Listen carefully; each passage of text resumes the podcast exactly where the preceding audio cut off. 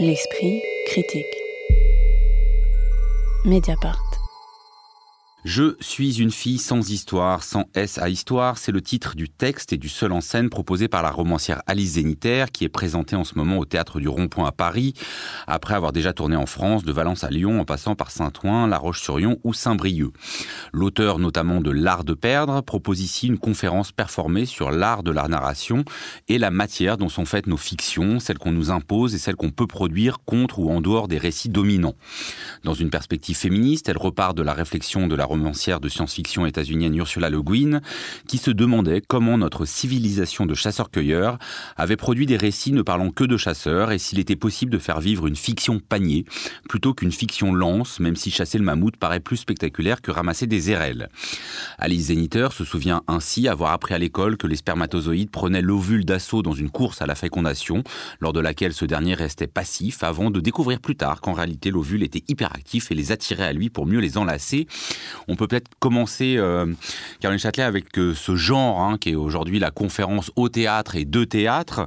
Il y en a eu quand même beaucoup de proposés ces dernières années. Qu'est-ce qu'on fait ici à l'Isanitaire et à quoi tient que, à la fois, on apprenne énormément de choses, hein, qu'elle nous parle des fois d'ailleurs, elle joue de ça comme littéralement des élèves, et que pourtant on quitte assez vite le strict cadre de la pédagogie. Eh bien, déjà, ça tient euh, à son à son parcours elle, puisque Alice Zénitaire, elle est autrice. C'est vrai qu'elle s'est vraiment fait connaître du grand public en tant que romancière, mais euh, elle est également autrice de théâtre euh, depuis longtemps. Elle est metteuse en scène. Elle a commencé vraiment par le théâtre, donc elle a cette pratique-là euh, de, de la scène. Donc ça tient déjà à ce parcours-là, cette plasticité.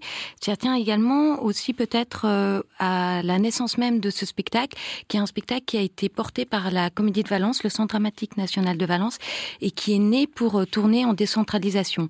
Donc ce qui fait que c'est une forme très mobile, où à la fois on a, on a une scénographie avec euh, trois différents espaces, l'espace d'écriture, l'espace peut-être plus didactique euh, du, du, tableau avec le paperboard, et une sorte de petit igloo où euh, l'autrice par moment va se va se réfugier. Et donc c'est vrai que ça aussi ça nous amène un igloo de feuilles de papier. Hein. Oui voilà, il faut il faut dire que tout cet espace est blanc et il est majoritairement constitué de feuilles qui sont vierges et où juste par moment elle va extraire les feuilles et les retourner pour nous faire découvrir les noms des différentes autrices et auteurs qu'elle va convoquer. Donc c'est vrai qu'il y a il y a déjà tout aussi bien ce, ce, dispositif que son parcours qui fait que elle, elle est autrice, mais elle va aussi basculer et donner corps à ce qu'elle incarne, à ce qu'elle porte, puisque euh, dans son texte, elle parle donc euh, de tout ce que vous avez cité, mais elle s'appuie vraiment très concrètement euh, sur son expérience et sur son histoire à elle. Et donc, on a plus qu'une conférence, une conférence augmentée avec un corps vraiment en jeu. Oui, parce que par rapport au texte hein, qui est publié à, à l'Arche, euh, Zeniter se met beaucoup plus à nu, raconte vraiment des choses intimes, euh, et ça fait passer sans doute ce, texte qui est déjà intelligent dans une autre dimension, euh, Isée Sorel. Ben oui, moi je trouve que euh, c'est vrai qu'il y a cette euh, mode, ce dispositif maintenant de la, de la conférence théâtralisée qui peut faire un peu songer justement par ces espèces d'incursions intimes à une forme de TED Talk, mais dans une version beaucoup moins américaine, là beaucoup plus en effet intimiste, moins spectaculaire. Et ce qui est intéressant, c'est qu'il y a toute une dimension méta. Enfin vraiment, je trouve en plus, elle s'attaque quand même à des sujets qui peuvent un peu euh, effrayés quand on utilise des mots comme sémiologie, euh, analepse, analepse euh, narratologie, etc., etc. Enfin voilà, le, le public peut peut-être un peu se crisper, mais il y a tellement d'allant, il y a tellement un caractère ludique et beaucoup d'humour, je trouve, et un certain sens de l'autodérision qui fait que tout ça passe extrêmement bien. Enfin, on passe quand même un moment euh, très plaisant, très agréable, et, euh, et pour ça, on peut quand même la, la féliciter. Anne Célan. Oui, moi je suis tout à fait d'accord. Moi j'ai beaucoup apprécié la manière dont Alice Zénitaire, quelque part, fait sa propre euh, dissection intellectuelle. En fait, euh, bah, on la connaît dans, ses romans pour creuser euh, des, histoires qu'on connaît peu. Dans l'art de père, donc elle s'intéresse à l'histoire de l'Algérie, euh, elle fait, alors c'est de la fiction, mais c'est aussi très nourri par son sa, propre euh, biographie et celle de et celle de sa famille. Dans sombre dimanche euh, elle s'intéresse à l'histoire de, de la de la Hongrie. Euh, donc et puis dans une autre à l'histoire de l'Espagne elle va toujours creuser comme ça dans des endroits de l'histoire qu'on connaît peu. Et là finalement elle, elle fait la même chose en mettant en scène ses propres références intellectuelles. Donc on parlait de, de la théorie de la fiction panier tout à l'heure. Ensuite elle s'attaque à Aristote avec avec une leçon là sur la poétique tout à fait, tout à fait personnelle, où elle se, elle se permet de mélanger les temps. On se retrouve avec un Périclès, avec une Marguerite Duras ou encore un Céline qui, voilà, allègrement comme ça discutent ensemble et se font, bah, se font tous critiquer assez, assez sévèrement par Aristote.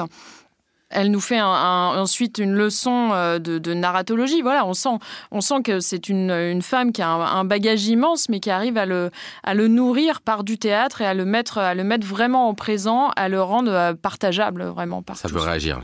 moi, moi, je trouve qu'en fait, c'est ça, c'est qu'elle reprend un peu ce, vieux principe du plaquer et docere, enfin de plaire et instruire du théâtre, et là, euh, qu'elle le renouvelle par ce dispositif de la conférence spectacle. Moi, si j'avais un petit bémol quand même dans, dans tous ces dispositifs-là, c'est qu'il y a un moment, on a un peu envie de lui répondre. Justement, on est en position d'élève, mais moi, ça me démangeait un peu de, puisqu'elle est tellement aussi euh, sympathique, avenante, qu'on a envie d'amorcer un dialogue. Et je trouve qu'on est quand même euh, pas du tout euh, aussi déplacé dans nos positions. On reste vraiment en public, bien sage, de l'autre côté. Et ça, peut-être que ça serait quelque chose à développer dans ces formes-là. Caroline Châtelet. C'est vrai, mais peut-être justement, moi, je me suis interrogée en me disant peut-être qu'en tournant en décentralisation dans des espaces plus petits, les échanges étaient plus propices à ça. Or là, même si ça joue dans une petite salle, on reste quand même au Théâtre du Rond-Point, qui est une institution théâtrale, et on conserve comme ça un rapport aussi peut-être plus formel. Mais euh, c'était pour revenir sur euh, voilà sur ce qui est évoqué comme étant une mode de, de ces conférences spectacles. Euh, il faut Peut-être qu'on peut se dire aussi que ça a à voir avec euh, avec aussi tout le développement de ces écritures de soi, écriture de l'intime, écriture de l'autofiction, et ça a aussi complètement partie avec le système, enfin avec la production théâtrale. C'est-à-dire qu'un seul en scène coûte évidemment beaucoup moins cher euh, à produire, à tourner, et a beaucoup plus de chances de d'avoir une, une longévité plutôt qu'un spectacle avec une, un dispositif plus important et une, une distribution plus grande. Oui, il y a sans doute effectivement des conditions économiques. Après là, on n'est pas, on va parler euh, tout à l'heure d'Edouard Louis, on est dans un récit de soi qui est quand même beaucoup plus dans l'autodérision, dans ce que vous disiez Anaïs Elouin de la dissection. Qu'est-ce que vous avez pensé? Parce qu'à un moment, elle dit qu'elle joue mal ou qu'elle ne sait pas jouer, et quand même, elle a réussi, alors même si c'est elle-même, à incarner vraiment un personnage sur scène. C'est-à-dire que c'est pas seulement, elle a pas seulement un talent d'écriture. Elle, alors c'est pas une comédienne, mais euh, moi j'étais assez frappé de euh, ce qu'elle arrivait à tenir pendant un spectacle qui, qui est pas très très long, mais qui quand même que tout écrivain n'est pas capable sans doute de faire. Mais ce qui est intéressant, je trouve, c'est qu'elle joue avec euh, le avec l'exercice qu'elle est en train de, réaliser. Toujours justement cet objet conférence-spectacle, elle ne cesse de l'interroger, tout comme dans son livre, effectivement, qui est une version euh, différente euh, de, la version théâtrale. Donc à chaque fois, elle arrive à, à mettre en, à, rendre ludique quelque chose qui pourrait être didactique, effectivement. Et elle en a parfaitement conscience, ce qui est assez drôle aussi dans le dans le texte, c'est qu'elle joue tout le temps avec euh, ses notes de bas de page. Euh, et là, sur, euh, sur scène, elle trouve d'autres manières de jouer, notamment avec son rapport au public. Effectivement, elle, souligne la distance qui existe entre elle, entre son, son savoir qu'elle partage, mais néanmoins sans échange, en fait, comme, comme on le disait, et le spectateur. Donc moi, je trouve qu'il y, a vraiment un questionnement permanent de, la forme qui participe du côté ludique, en fait, de la proposition. Oui, et puis aussi, euh, moi je trouve que euh, cette part d'autodérision qui fait que c'est très agréable, voilà, face à cette figure de l'autrice extrêmement célèbre, mais qui là nous révèle ce par quoi finalement elle a commencé aussi son parcours artistique, à savoir le théâtre. Euh, comme le spectacle d'Édouard Louis d'ailleurs, ce sont deux personnes, deux écrivains, mais dont presque le premier amour a été le théâtre. Et donc ils y reviennent après un parcours d'écriture. Moi je trouve que aussi ce qui est très agréable, c'est que c'est quand même donc cette autrice qui a un certain nombre de récits derrière elle et qui fait un spectacle qui s'appelle Je suis une fille sans histoire. Déjà, rien que euh, avec ce titre, je trouve il y a un pacte qui se noue, euh, justement un peu euh, d'ironie malicieuse et, qui est ensuite tordue puisqu'elle va nous raconter justement comment on, est pétri d'histoire et qu'on n'est que histoire et que récit de soi, du monde, des autres et, et comment en fait par des outils qu'elle nous partage de cette fameuse narratologie ou sémiologie, on peut aussi comprendre et disséquer les récits qui font le monde. Pour moi, c'est un spectacle didactique. politikk. Mais euh, ce qui est intéressant, c'est qu'elle l'assume complètement. Et en fait, euh, on a souvent tendance à prendre le terme didactique comme étant forcément péjoratif, alors que là, comme vous le dites toutes les deux, comme elle ramène vraiment de, l'érudition, euh, mais joyeuse, enfin, il y a une sorte de vivacité d'esprit, d'impertinence et de pertinence permanente, eh bien, ça, ça rend ça extrêmement stimulant. On peut dire qu'un des procédés, hein, il y en a beaucoup, à la fois de d'érudition et de mise à distance de cette érudition, c'est sa capacité à résumer des grands textes classiques d'une phrase. Hein, c'est vrai pour la poétique d'Aristote, euh, qui devient en fait l'idée que voilà un récit c'est l'histoire d'un mec qui fait des trucs est si possible violent, mais il y a aussi la manière dont tout au long du spectacle, elle convoque euh, des textes, euh, bah, Anna Karenine, la princesse de Clèves ou Madame Bovary, en rappelant qu'au fond c'est toujours la même histoire d'une femme qui tombe amoureuse d'un autre homme que son mari et qui finit par suicider. Là donc je trouve qu'il y a vraiment un procédé très efficace, souvent très drôle. C'est aussi ça assume hein, une dimension féministe elle déconstruit très bien. Moi, la question que je me suis un peu posée, c'est qu'est-ce qu'elle construit? C'est-à-dire qu'elle veut déconstruire justement les narrations dominantes et notamment euh, dominées par euh, voilà le, regard masculin. Euh, est-ce qu'elle arrive à construire une narration plus égalitaire, enfin cette fiction panier, en faisant ça pour vous, Anaïs Elluin Pour moi, ce qu'elle arrive à faire très bien, c'est de, rendre les savoirs, comme elle le dit, de, trouver une manière de les transmettre et de les rendre bricolables. Ça, ça débouche pas forcément sur un savoir à proprement parler, mais disons que ça nous incite à nous emparer du savoir comme elle le fait, d'une manière euh, libre finalement. Moi, j'ai pas ressenti le besoin d'arriver à une conclusion particulière où elle-même d'ailleurs ne cesse de dire qu'elle peine à créer des récits euh, différents, donc échappant à, toutes les structures qu'elle décrit effectivement euh, dominées par un héros masculin, chasseur, etc.